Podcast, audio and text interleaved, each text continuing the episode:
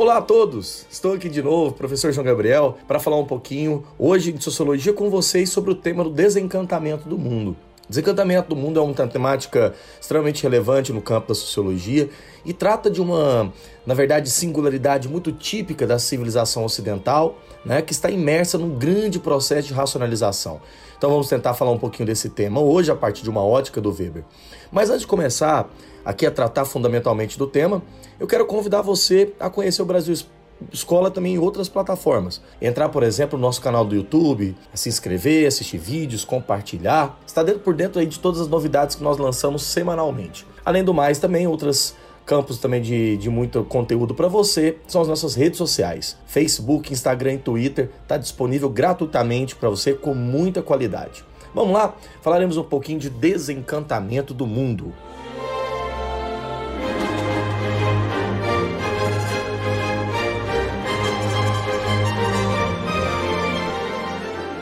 Bom, galera, então vamos lá, né? O objetivo desse episódio de hoje, ele é um pouquinho mais curto que os demais, é a gente fazer um, uma reflexão que se concentra numa tentativa assim de analisar o que, que seria o desencantamento do mundo sobre a ótica do pensamento weberiano, do sociólogo Max Weber. Tentando focar o olhar mais na em como a existência, acima de tudo a natureza, né, se tornou algo de puro domínio dos seres humanos. Para a gente entender isso, é preciso entender, antes de mais nada, uma espécie de breve biografia do pensamento weberiano e aonde se localiza fundamentalmente esta reflexão do Weber dentro de suas obras. A priori, é, precisamos até dizer que Max Weber é, sem dúvida, um dos autores mais importantes da sociologia no seu período de formação enquanto ciência, enquanto disciplina acadêmica. O Maximilian Karl Emil Weber, né, que é seu nome completo, é, nasceu em Erfurt, na Alemanha, em 1864 e morreu em Munique, né, em junho de 1920, ali nos finaizinhos já né, da derrocada do, do, da República de Weimar, aliás, no momento de consolidação da República de Weimar, logo após o final da Primeira Guerra Mundial. Além de um intelectual importante na sociologia, suas reflexões sobre o campo jurídico, sobre o campo econômico, sobre o campo da história foram muito importantes. Né? Importante lembrar também que dentro das obras de Weber existe é, muitos é, trabalhos que são de ordem muito importante, né?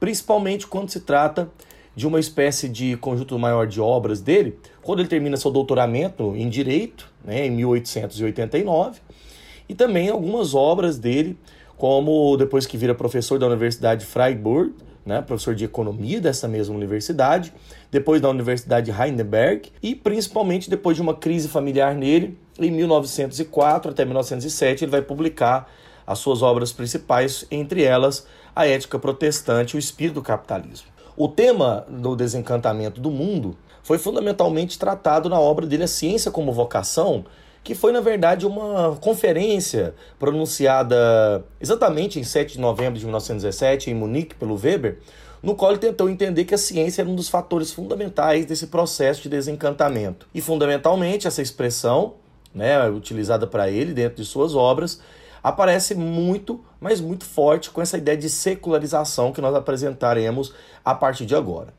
Então, de outras, de toda maneira, temos aí no Deus, no Deus Weber, né, no Max Weber, uma importância muito grande nessa tentativa de entender a realidade moderna e os entraves, as características típicas do mundo uh, moderno. A priori, nós podemos considerar a seguinte questão: uma análise um pouco mais minuciosa e mais profunda nas obras de Weber, fundamentalmente nos dá a possibilidade de também encontrar uma relação direta com outro sociólogo importante que conheceu Weber, inclusive, chama George Simmel, do qual nós vamos falar um pouquinho sobre a vida na metrópole. A priori, compreender como é que acontece o pensamento é, ocidental é entender um processo longo de racionalização mantida pela modernidade. Se nós pegarmos desde os finais da Idade Média, há um crescente processo de racionalização fundado em torno da ideia de que há uma intelectualização que tem na ciência um grande expoente. Ou seja, desde o desenvolvimento da ciência moderna, desde o pensamento das revoluções científicas, desde o desenvolvimento do iluminismo, há uma grande crença na ciência como uma espécie de despojar a natureza da sua plasticidade mística. Ou seja, em outros termos, aqui para usar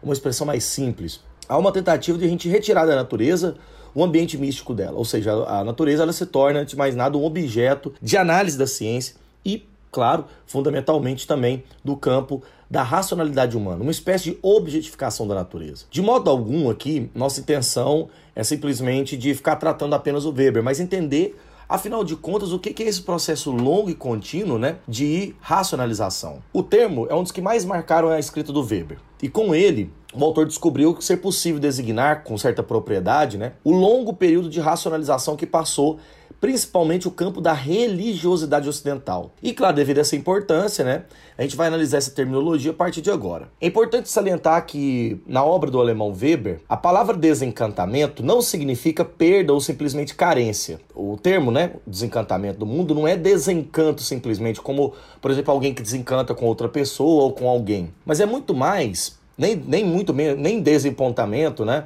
nem desilusão, mas muito mais alguma coisa que está com uma espécie de, de, de perda de magia. Porque a palavra desencantamento, no sentido mais estrito da palavra, se refere ao mundo da magia e quer dizer literalmente tirar o feitiço, desfazer uma espécie de sacrilégio, escapar de alguma coisa que está associada a um encanto. Por isso que esse desencantamento é a perda necessariamente de um encanto, mas como quebra. Daí, é, etimologicamente, né, buscando a palavra lá no alemão, né, usa-se a palavra desencantamento vindo de Zauber. Perdoem aqui toda a minha pronúncia, mas eu, quando eu busco aqui a, essa expressão, quer dizer perda de magia. Então é, ma, é, uma espécie de desmagnificação, né? desmagificação, uma espécie de perda de magia.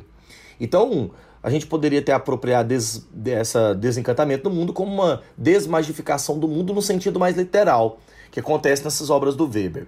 A partir daí, fica muito claro de onde Weber tirou essas reflexões. Um poeta alemão chamado Friedrich von Schiller né, usou uma expressão chamada des desendeusamento da natureza. E parece que o Weber retoma os empréstimos dessa literatura alemã, uma vez para falar desse processo de desdivinização, né, para se referir precisamente a esse mecanismo do mundo.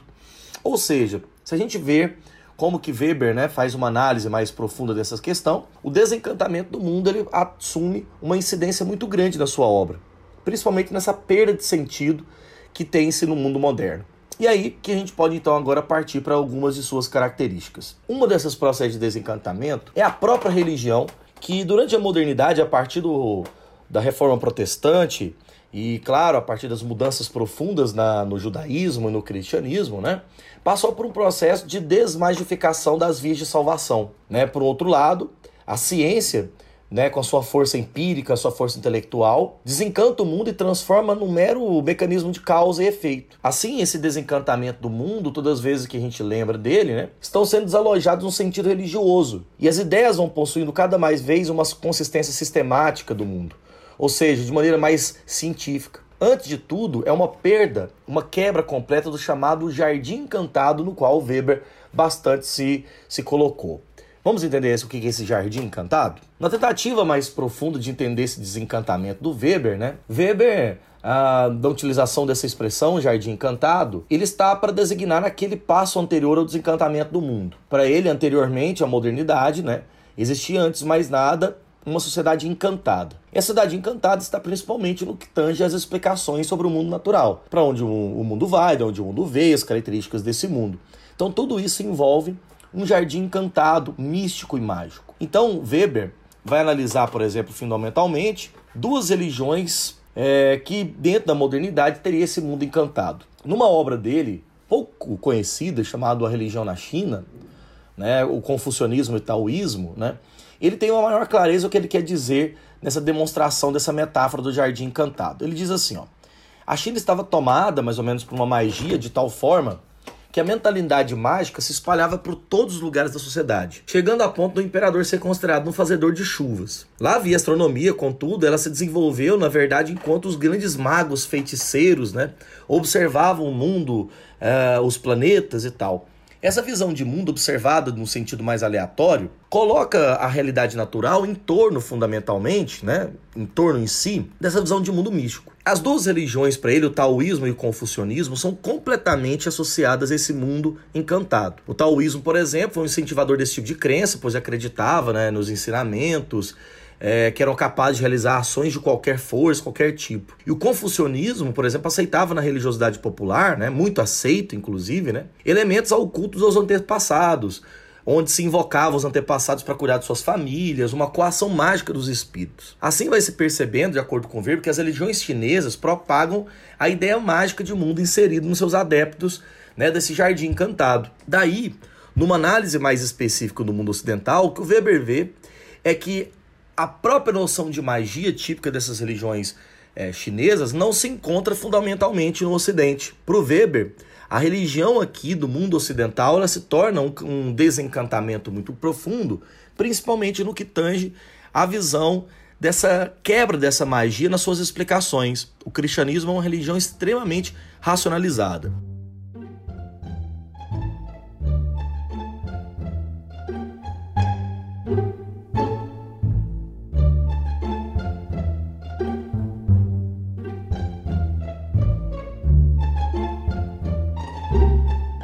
Para o Weber, e uma das conclusões que ele tira desse processo de quebra, né, é que as seitas protestantes, principalmente a tradição calvinista, tem um processo de dessacralização. Ou seja, os protestantes, é, de acordo com Weber, consumaram a mais radical desvalorização de todos os sacramentos como meio de salvação e assim levaram esse desencantamento religioso do mundo, até as suas últimas consequências, né? Nas próprias palavras dele, essa perda de levar às últimas consequências é que a religião vai deixando de lado, veja a tradição principalmente protestante, tudo aquilo que se refere à magia, né, no seu caráter mais sacramental, e vai desistindo de tudo que se refere a isso. Esse é o ponto essencial para entender o que, que significa essa desmagificação que o Weber fala. Então, pode-se dizer que o desencantamento do mundo ocorre como uma espécie de libertação progressiva né, do, das religiões desses pressupostos mágicos e assim o puritano, né, o calvinista puritano, vai ser isolado de todos os meios mágicos de salvação.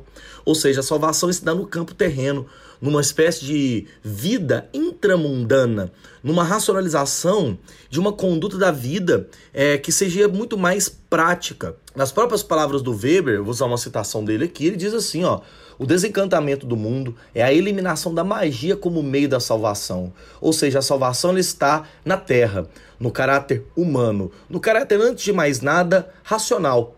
E essa crença né, desencantada vai criando outros fenômenos de desencantamento. Na, numa passagem interessante né, das obras do Weber, inclusive na obra máxima dele, Economia e Sociedade, uma obra póstuma, publicada depois, né, uma compilação de textos, o Weber vai dizer que os protestantes eles têm uma característica de serem praticantes de um ascetismo intramundano. De novo, ascetismo intramundano, porque o puritano ele se apega ao que é mais racional, ao campo técnico, controlado, regulador, do cotidiano, né? E, e isso passa a ser visto como sinais da glória de Deus.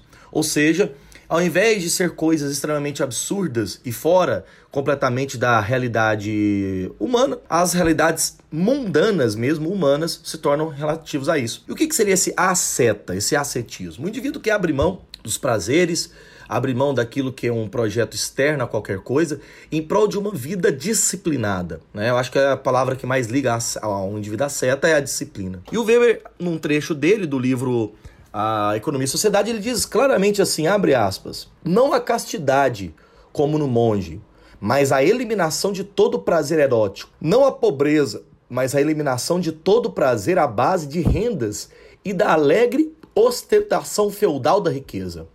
Não a mortificação ascética do convento, mas o modo de viver desperto, racionalmente dominado, e a evitação de toda entrega à beleza do mundo, ou à arte, ou às impressões e sentimentos próprios.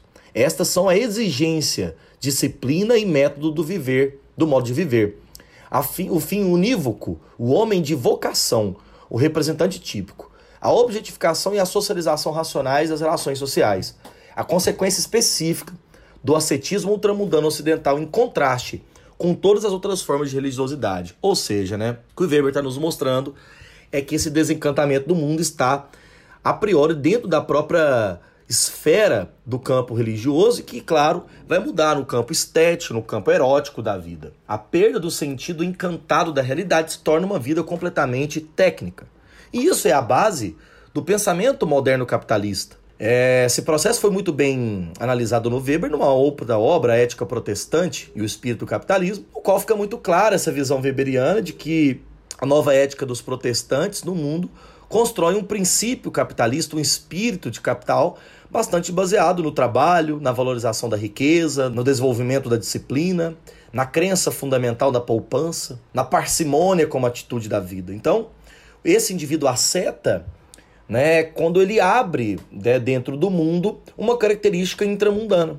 E assim o Weber vai dizer no seguinte e última passagem que eu vou ler dele. Ele diz assim: O asceta, quando quer agir dentro do mundo, isto é, quando se trata de um ascetismo intramundano, deve estar dotado de uma espécie de obtusidade tranquila em relação a qualquer questão acerca de um sentido do mundo, não se preocupando com o mundo. Por isso, não é por acaso que o ascetismo intramundano tenha podido desenvolver-se de forma mais consequente, precisamente sobre uma base de concepção calvinista da absoluta inescrutabilidade dos motivos da ação divina, subtraída ao alcance de todos os padrões humanos, ou seja, que vai ser encontrado dentro da ética calvinista essa visão típica, né, de um tipo ideal puro da visão ascética, uma visão fria, calculista da realidade do trabalho, do porquê vivemos, do porquê agimos, do porquê devemos trabalhar.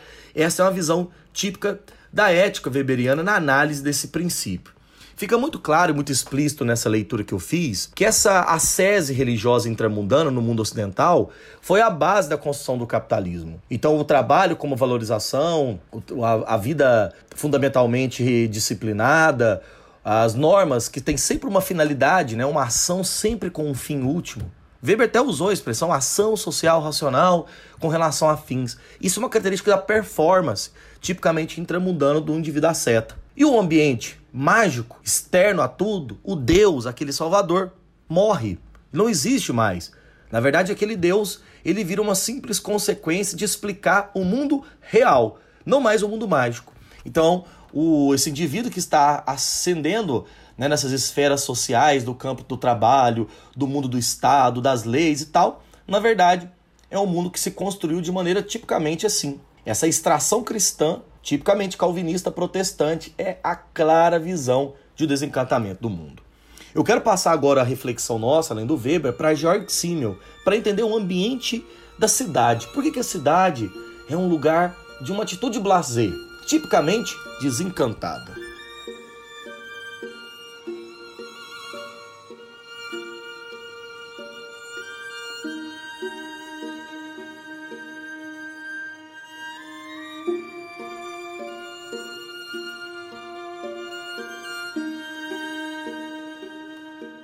Outra importantíssima reflexão que nós podemos adicionar ao tema né, da, do desencantamento do mundo é sobre um autor importante, não tão conhecido como Weber, mas chamado de Georg Simmel. É, Georg Simmel nasceu em Berlim em 1858, morreu em Estrasburgo em 1918.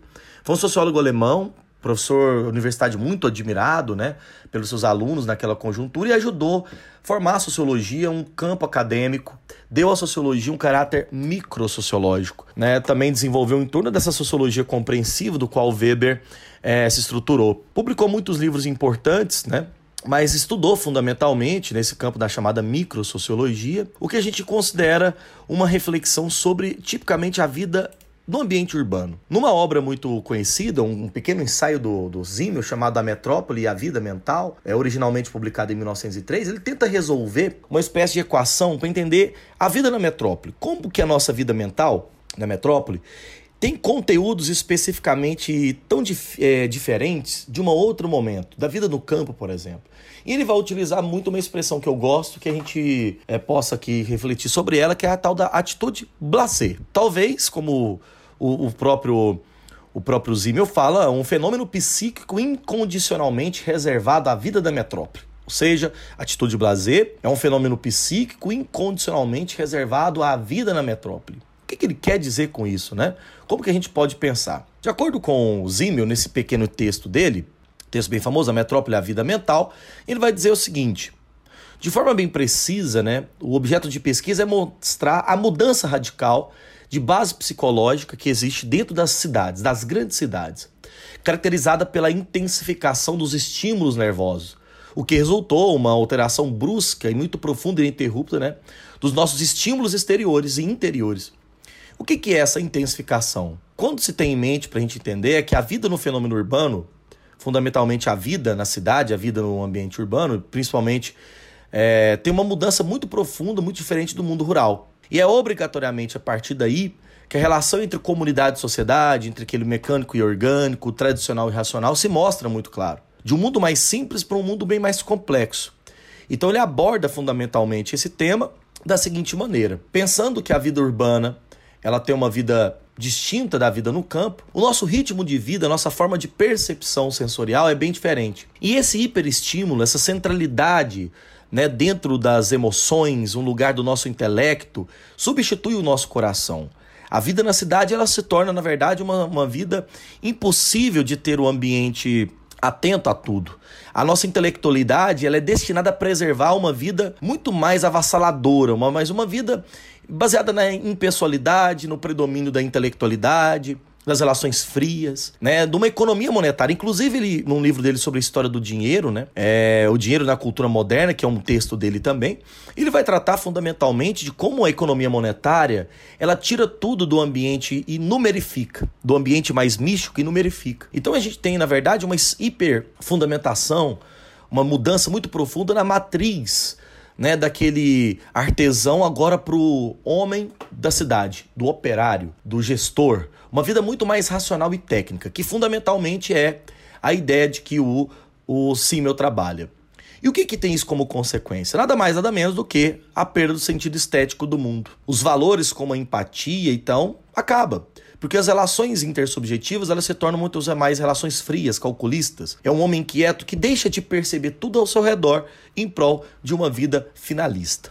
Assim, fazendo aqui uma, uma espécie aqui, vamos dizer assim, de absurdo, né? É, entre relacionar o que é o blazer, né? É que essa, esse blazer seria uma atitude fria, uma atitude subordinada, por exemplo, a critérios quantitativos, é, onde tudo vira uma espécie de atitude bem de arrogância, blazer, como ele mesmo falava. Nas classes abastadas, você tem um sentimento de indiferença à dor, à, ao diferente mesmo, mas, mas uma espécie de vida muito singular, uma vida fundamentalmente fosca, blazer, fria, cinza.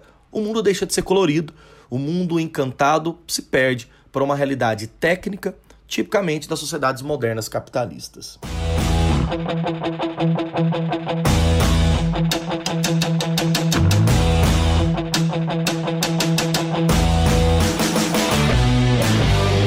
Bom, pessoal, espero que tenham gostado dessa reflexão, hoje bastante teórica, né? Bem específica também na obra do, do Weber e aqui no finalzinho do Simmel. Antes de mais nada, eu quero, além de agradecer aqui a sua audiência, também dar os créditos, né, aos textos que eu citei, ao que me inspirou aqui para fazer esse podcast. Em primeiro lugar, um, um livro muito famoso do Raymond Aron, um sociólogo muito importante, As Etapas do Pensamento Sociológico, na sua sexta edição. A do professor Antônio Flávio Peirucci, o Desencantamento do Mundo, todos os passos do conceito em Weber, também as obras do próprio Max Weber e do próprio Zimmel que eu utilizei. Do Weber, A Ciência como Vocação, A Ética Protestante, o Espírito do Capitalismo e o clássico Economia e Sociedade. Do George Simmel, né, tirado do, do livro do professor Jorge Velho, o Fenômeno Urbano, e aí o texto dele A Metrópole e a Vida Mental. Muito obrigado pela sua audiência, compartilhe este podcast se você gostou e até o próximo episódio. Um grande abraço.